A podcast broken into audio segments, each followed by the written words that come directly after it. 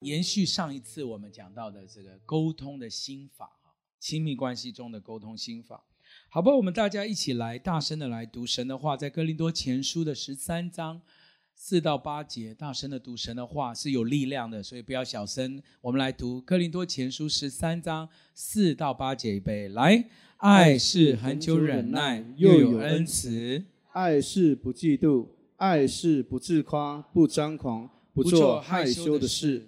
不求自己的益处，不轻易发怒，不计算人的恶，不喜欢不义，只喜欢真理。凡事包容，凡事相信，凡事盼望，凡事忍耐。爱是永不止息。天父，我们向你来祷告，接下来的时间，求你的话不只对我们的头脑，也对我们的心说话，好叫上帝的话可以叫软弱的变为刚强。今天早上，不管听的讲的，都要被圣灵感动。祝福每个弟兄姐妹，听我们祷告，奉耶稣的名，阿门。跟旁边说神的话，会大大的祝福你。简单复习一下上一次的我们所讲到的，John Bowen 在他的书里面讲，我们所有的沟通的里面呢，有五种不同的层次。所以从最肤浅的不痛不痒，一直到这个最后的一个层次呢，就叫做完全敞开的真心沟通。John Bowen 说：“完全敞开的真心沟通呢，是人与人互动当中的最高境界，就是能够把心呢，把你的感觉真真实实的表达出来。所以我也给了大家五个重要可以把心完全敞开沟通的原则。第一个还记得吗？就是不要带批评论断的跟他表达。第二个呢，就是要先让所有人知道情绪是没有对错的。好，情绪没有对错，是要可以表达出来。”但是除了没有对错以外呢，我们更要知道，就是情绪呢跟感受要有智慧来解读它，好，有智慧来解它，解读它。所以我们也提到，不要被情绪牵着走，因为只要被情绪牵着走，常常容易坏了事情。你一愤怒起来呢，常常就是没有止境的这个往这条路上走。还记得有五个从事件到最后结论的不同的这个层次吗？哈。一个事件跟情绪的发生呢，它没有没有这个这个啊进入到结果之前，中间有个很重要的过程，就是我们的思考。这个思考的过程呢，就是我们倚靠神的过程。否则，我们每一个事件一出来，最后到了结果呢，通常都不是我们想要的。关键都出在中间的这个思考。所以上一次我们提到说，我们怎么样以定义寻求神为我们生命的中心，我们才能够有真正从神来的思想，然后把那些非神，就是不属于神的信念呢，离开我们，好，最后进到讨神喜悦的行动跟结果。除了第三以外呢，第四告诉我们说，情绪呢需要被表达出来。所以，当情绪表达出来的时候呢，我们才能够真实的让对方知道我们的感觉。而情绪的表达，除非有一些很少数的情况，但其实很多的时候呢，最好当下就就表达，才会让对方更知道你在想什么。所以，当我们回到神的话语的时候呢，上一次我们停在沟通心法七个的其中两个，第一个呢，就是下定决心。要说实话，还记得这个吗？哈，下定决心说实话，因为哥林多前书十三章告诉我们说，不喜欢不义，只喜欢真理。以弗所书告诉我们说，我们要用爱心说诚实话，凡事长进，才能才能够呢连于元首基督。所以下定决心说实话，是我们上次学的。第二个是我们上次停下来的地方，就是争论呢，但是不要争吵。记得这一项，爱的真谛告诉我们说，我们呢。不求自己的益处，然后要不轻易发怒，所以不要让自己呢情绪到了一个地步呢压不下来，没有真正的这个这个啊控制。还记得我讲到我岳母怎么带我的孩子的那个例子吗？就是如果有一些孩子他的情绪高涨到一个地步，最后都只能尖叫，然后呢只能用大吵大闹，根本控制不了。那那我们的情绪呢就已经有一个顶端。那他只能从这个顶端，下一次用更激烈的方式来处理，所以我们需要学会的这个沟通的心法的第二条就是下定决心，不要走到这一步。好，最后呢，都只能用情绪化，根本好像已经互骂，都不是在讨论当初在讨论的事情。好，我们上一次就停在这里，今天我们来进入第三项沟通的心法，哈，就是不应该只顾到自己的感觉，而一味的期待对方顺服。好，这是沟通心法的第三项。今天我们开始的哈，不应该只顾到自己的感觉感受，而期待对方一味的顺服。哥林多前书十三章第五节是这样说的：不做害羞的事，然后呢，不求自己的益处。在沟通的上面呢，不要把每一次的沟通都有设定一个目标，就是好像别人一定要照着你的意思，只有你的自己的益处才是对的，只有你要表达的意见才是好的，只有全天下都要绕着你转才是对的。帮我跟旁边说，全天下不会绕着你转。来，帮我跟旁边讲。好，那因为我们常常的觉得我们的想法是对的。所以我们在沟通之前，我们已经设定好，我今天来就是要来说服你。但你就发现，往往这样子的设定呢，不会造成好的沟通的结果，只会呢最后就是僵持不下，因为你也有你你的理，我也有我的理。腓立比书二章是怎么教导我们的？我们一起念好不好？腓立比书二章，神的话非常的棒哈，我们来念来，凡事不可结党，不可贪图虚浮的荣耀，只要存心谦卑。个人看别人比自己强，个人不要单顾自己的事，也要顾别人的事。把这个红字在你的大纲上面画起来。个人要看别人比自己强，然后呢，不要单顾自己的事，也要顾别人的事。也就是说呢，当我们只想到自己，觉得我的才是对的，我的利益才是优先的，那个沟通呢是不会成功的。唯有呢，先好像。不要把自己的事情放在优先，不要只顾到自己的感受，然后一味的期待对方顺服，因为因为什么呢？因为骄傲跟自自我为意，哈，自私呢？骄傲跟自我为意跟自私是造成沟通管道阻塞的两个主因。我们总觉得我们才是最有道理，我们想的才是最有逻辑的。我们做的才是最对的，这个是沟通会造成阻碍的最主要的两个原因啊，最主要的两个原因，所以难怪圣经里面教我们，真正的爱呢是不自夸，还有不张狂。有没有看到这两个？好，不自夸跟不张狂。什么叫不自夸跟不张狂呢？就是不要自吹自擂，不要觉得自己最有道理，不要自高自大。觉得自己最会，不用再学习了，好像我我已经是最好的，不是这样子的。好，那你就会到了一个死胡同，就是只感受到自己，然后期待对方呢顺服你。那我们讲到这个重点的时候呢，这一项是特别要提醒弟兄的，虽然姐妹也有一些需要改进的哈，但是这一项是要提醒弟兄的。为什么？因为我们做做做。男人呢，我们常常会犯了一个毛病，就是我们觉得自己是对的时候，我们就得理不饶人，然后就就一定要对方降服下来，还要对方道歉，好，最后才会可以。所以我们就会觉得好像我我我的比较有道理，所以我就要告诉你，然后怎么样都要跟你讲道理。那可是当你发现哦，我们站到自己的立场讲完道理了，关系也都没了。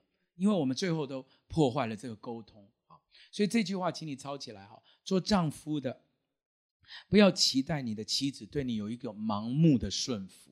好，做丈夫的，不要期待你的妻子对你有盲目的顺服，好像你一定要听我的。好，得理呢就不饶人，一定要对方服输啊。可是你知道，丈夫通常哈。对以弗所书第五章二十四节非常喜欢这样的这一类的丈夫，很喜欢以弗所书五章二十四节哈。我们请弟兄来念念看哈，会不会念的比较大声一点哈？弟兄来，请教会怎样顺服基督，妻子也要怎样凡事顺服丈夫。我感觉我们教会弟兄都是哈很温柔哈，可以再大声一点嘛？哈，弟兄大声一点来，教会怎样顺服基督。妻子也要怎样？凡事顺服丈夫。所以你看哈，每一个弟兄就会说：“牧师啊，可是圣经里面讲哦，说妻子也要凡事顺服丈夫。你评评理啊，我这个妻子哦都不会顺服的。我讲什么呢？他都意见很多。好，这样好。那当你读圣经的时候哈，有一个没连小学生都懂的真理，就是圣经不能只读一节，对不对？好，所以我给你看哈，这一节你要并着后面一起读。二十五节在讲什么？哈，就是你们啊，来妻子念，来姐妹姐妹念二十五节，大声一点好了，来，请。教会怎样顺服？如基督爱教会，教会。二十五节就好，来，二十五节来，预备来。你们做丈夫的要爱你们的妻子，正如基督爱教会，为教会舍己。所以你有没有看到哈？我我们要妻子顺服，这个是圣经教导，没错。但是你有没有想过，妻子要顺服的那个对象，是正如基督爱教会、为教会舍己的那个对象，是不是这样子？好，所以你知道有些妻子会说：“你怎么不去死一死啊？”其实有的时候还蛮符合圣经的，有没有道理？有没有道理？男子的男人的气概跟榜样，其实是要与基督的形象对齐的。如果我们只一昧的叫我们的妻子顺服我、顺服我，但你有没有想过，你有没有基督的形象跟榜样？这是我们先要考量的。我们如果能够学像基督一样，能够做到一个地步，为为妻子舍命，我想没有姐妹不愿意顺服这样的丈夫。可是，就是常常我们要顺服的那个对象没有榜样，没有先做好。尤其是你看，在职场上，主管希望我们顺服，但是员工的这个呐喊就是：你有没有先做到？好，我们没有做到，我们还要一味的要期待别人要顺服我们。这个这个在在沟通里面是不通的。所以沟通心法的第三条，不要只是在意你自己的感觉。然后期待对方一昧的顺服你，阿妹，好，跟旁边讲一次这句话，来，不要，不要期待对方一味的顺服你，很好，好。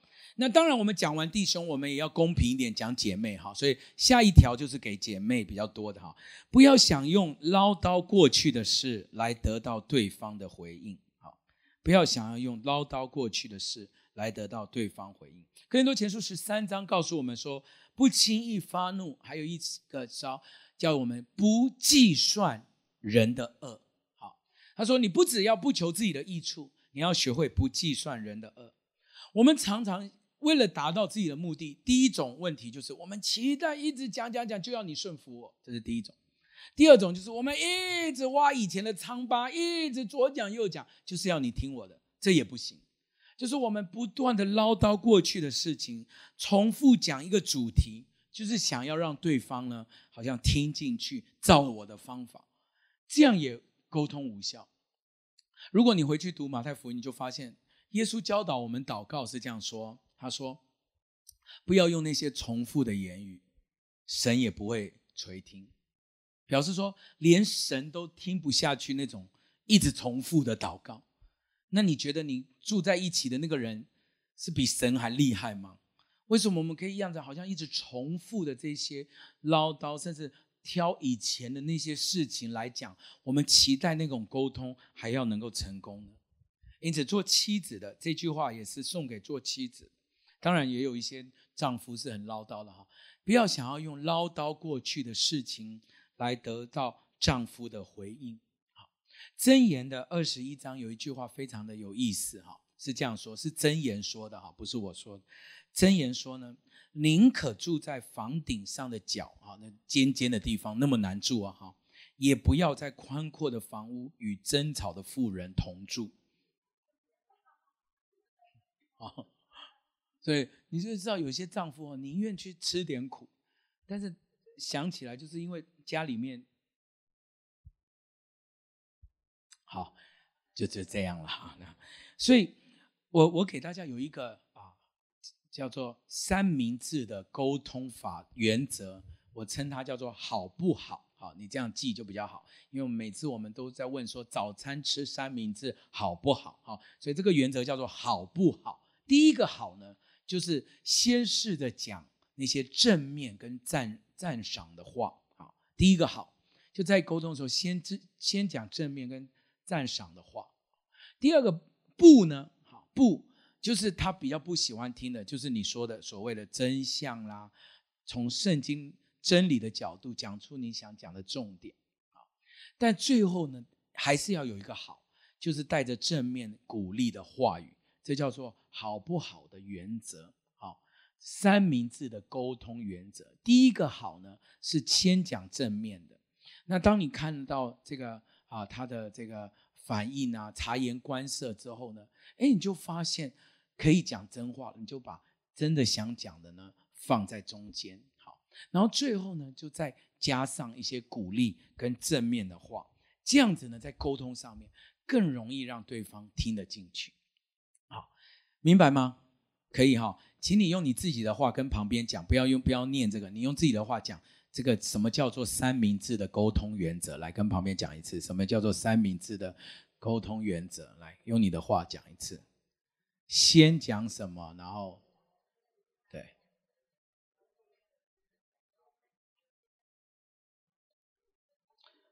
先讲正面跟赞赏的，好，然后把你想的讲的放在中间，最后呢都在鼓励。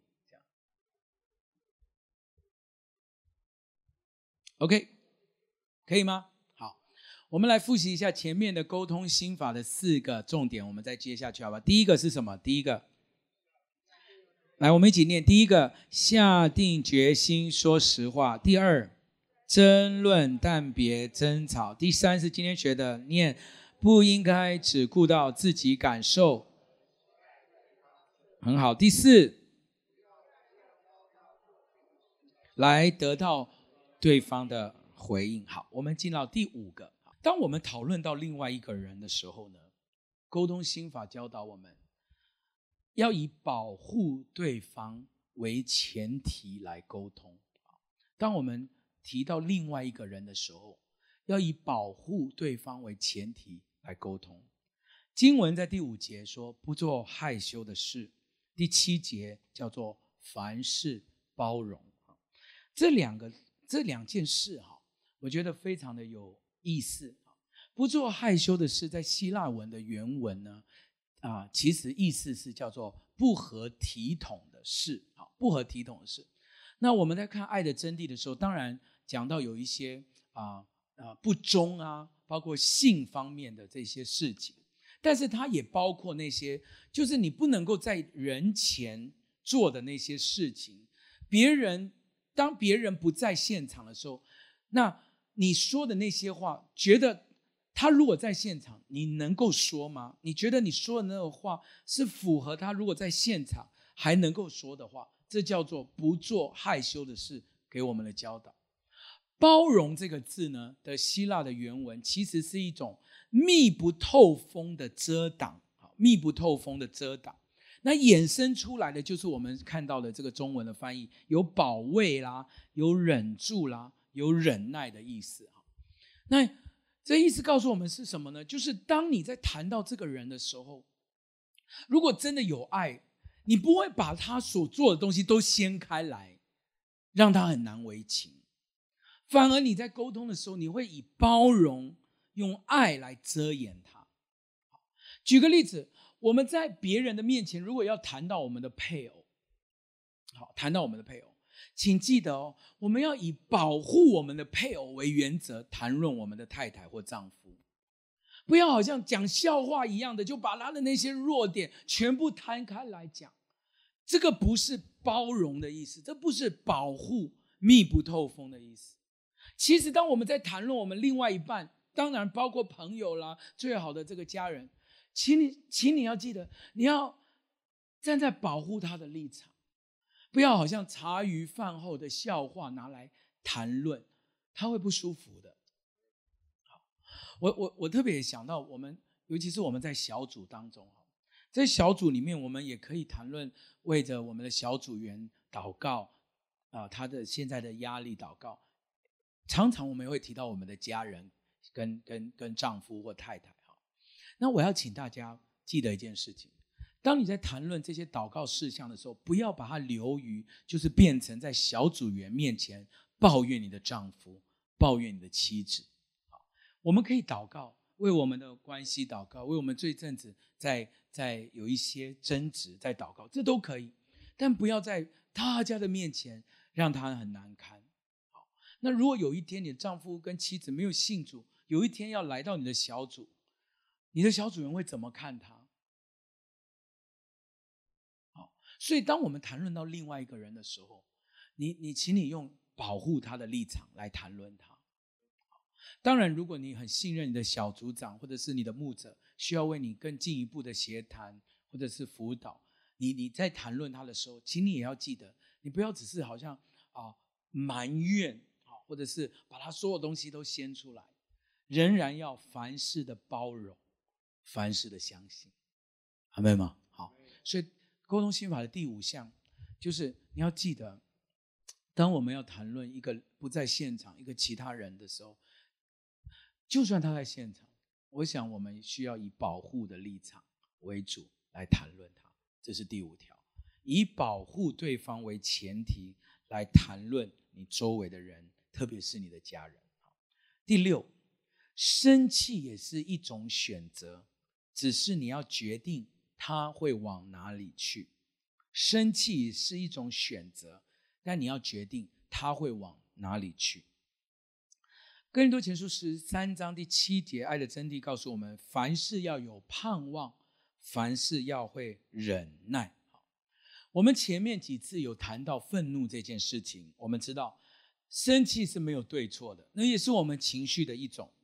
但是你知道，生气要到了一个地步，记得不要犯罪，也就是不要到你收拾不了，而且会后悔的地步。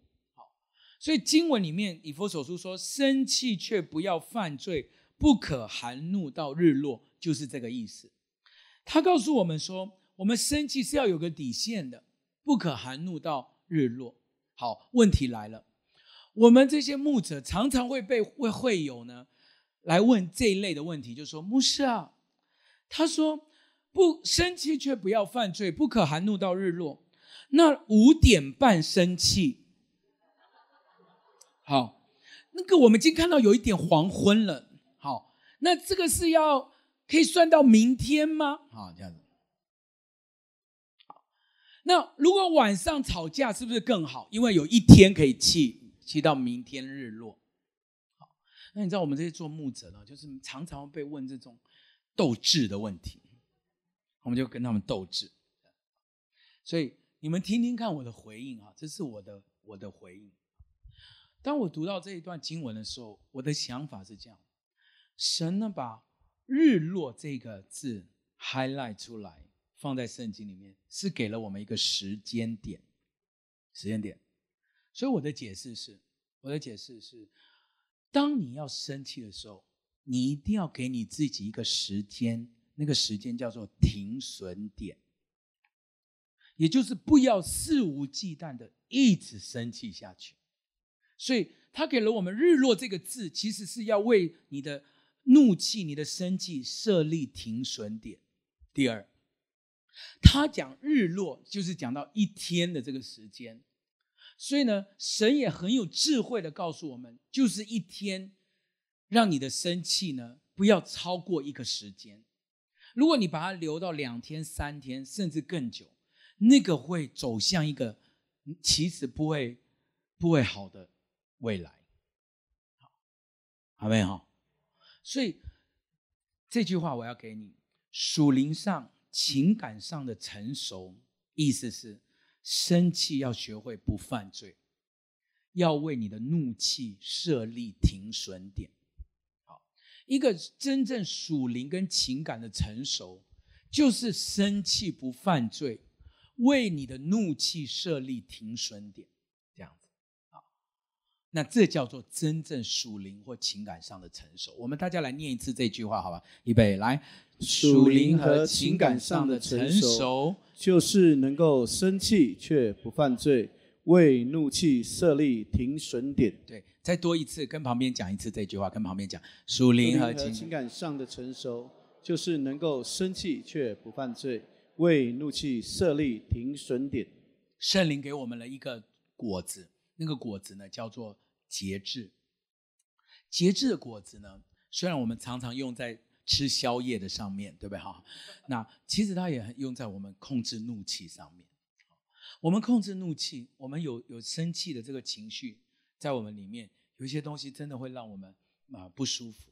但是，请你记得，圣灵会给你节制的果子，好叫你的怒气是有一个停损点，是停得住的，不会像孩子一样大哭到尖叫，然后很难收拾的。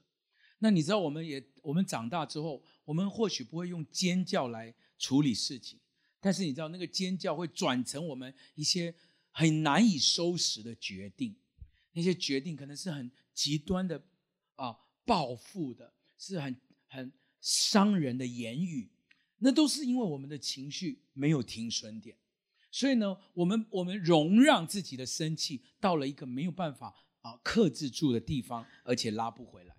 生气是一种选择，但请记得，我们要决定他要去哪个地方，为他设立停损点，好像我们的夫妻关系也好，亲子关系也好，不会到了一个地步，好像互不来往，甚至呢，已经把对方伤到不不能够再沟通的这个地步。所以，生气是一种选择，但你要决定他去的地方。阿妹吗？好，我们来复习前面六个，我们最后才讲第七个要结束哈。从第一个开始，好不好？第一个开始，预备，来，下定决心说实话。第二，争论但别争吵。第三，不应该只顾到自己的感受而期待对方顺服。第四，第五，当讨论到另一个人，请以保护对方为前提来。第六，生气也是一种选择。但你要决定他往哪里去。大家有学到功课吗？有吗？有哈，我们就进到最后一个。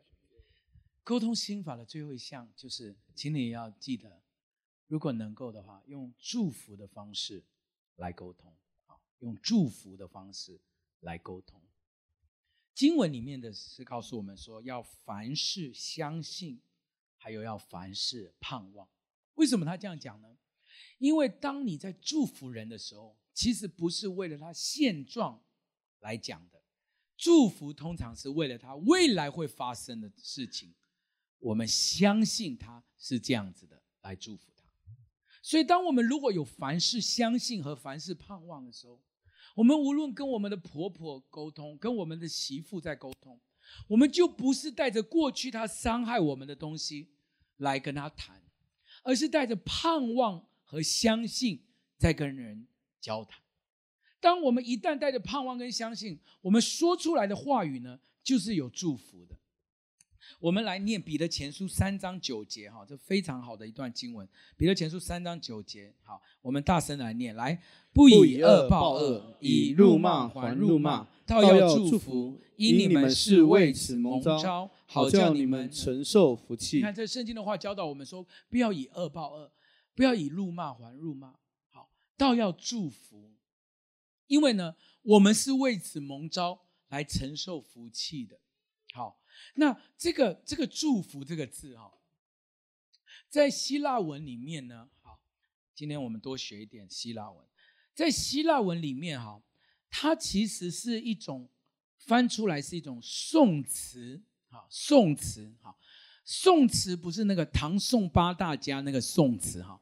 宋词是像交响乐以前的那些交响乐写那种咏叹上帝的那种这种赞美诗，这个叫做宋词。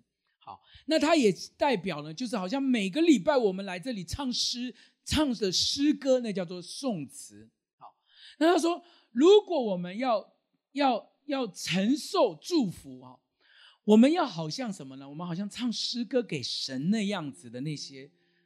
对待我们周围的人，举个例子，我们唱的诗歌有说：“神啊，你的信实和广大，对不对？”哈，那我们能不能够用这样的词句，也可以跟我们的孩子相处，就说：“孩子，爸爸觉得你是一个守信用的人，我以你为荣。”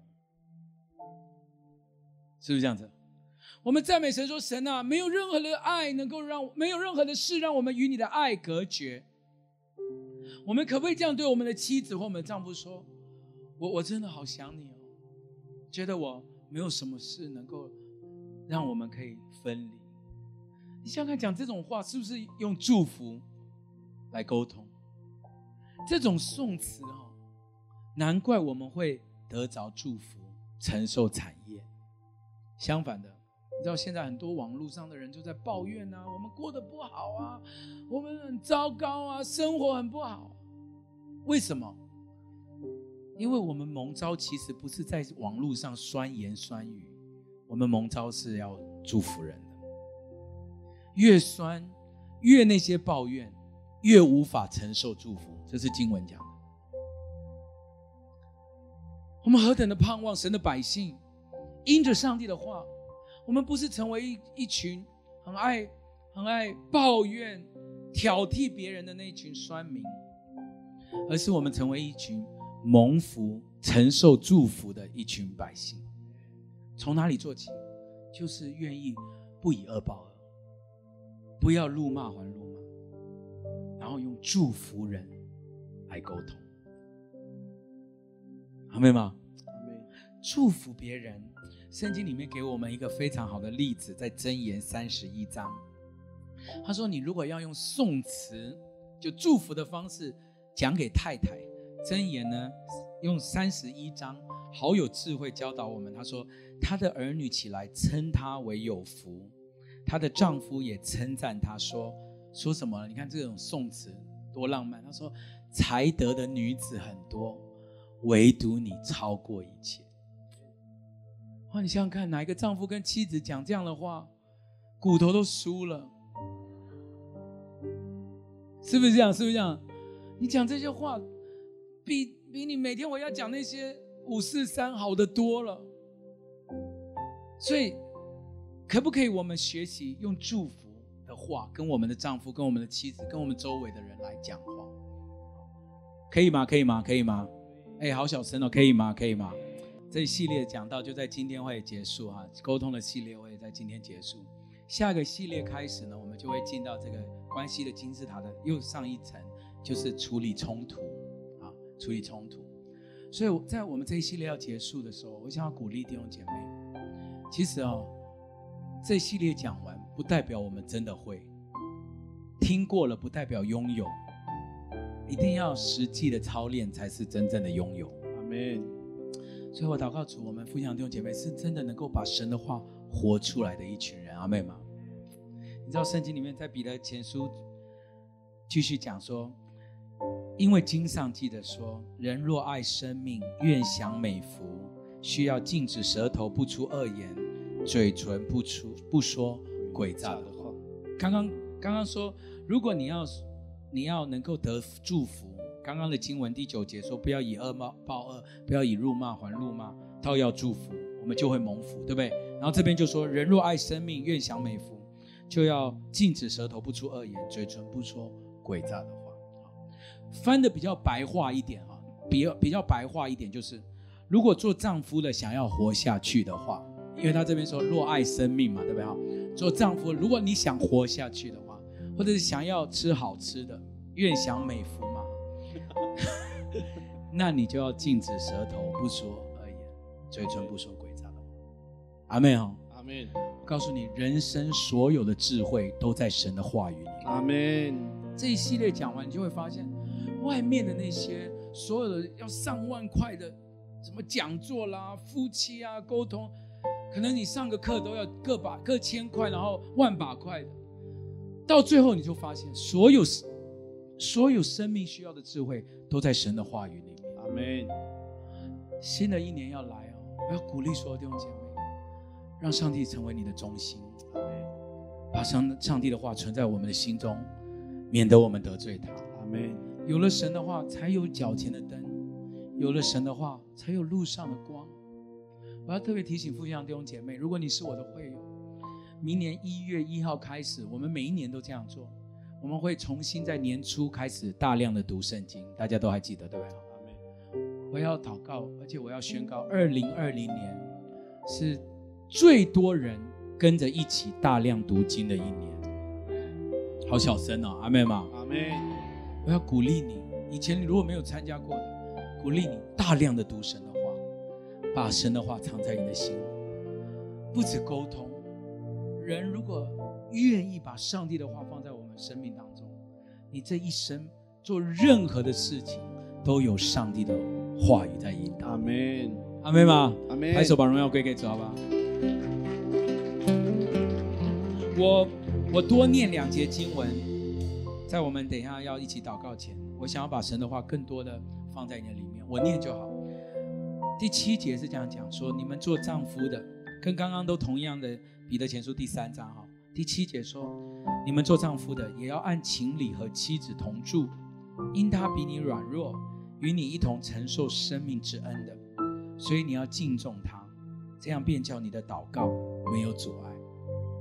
第八节，总而言之，你们都要同心，彼此体恤，相爱如弟兄，存慈怜谦卑的心。Amen。我求主把更多上帝的话放在我们里面，好叫我们能够住在他的话里，藏在他的话语里面，他的话也藏在我们里面。我们就如同葡萄树跟枝子的关系，紧紧的相连。我们跟主说：“主啊，我们离了你什么都不能，让你的话更多的在我们里面，也让我们弟兄姐妹可以更多的操练。每一个礼拜，只要我讲到，我都会做这个奖章给大家，就是让大家可以回去更多的看，更多的操练，好叫我们因着上帝的话，不止成为沟通的高手，成为关系的高手。你身处在任何地方都可以得地为业，正在得胜。台长把荣耀归给主，哈利路亚。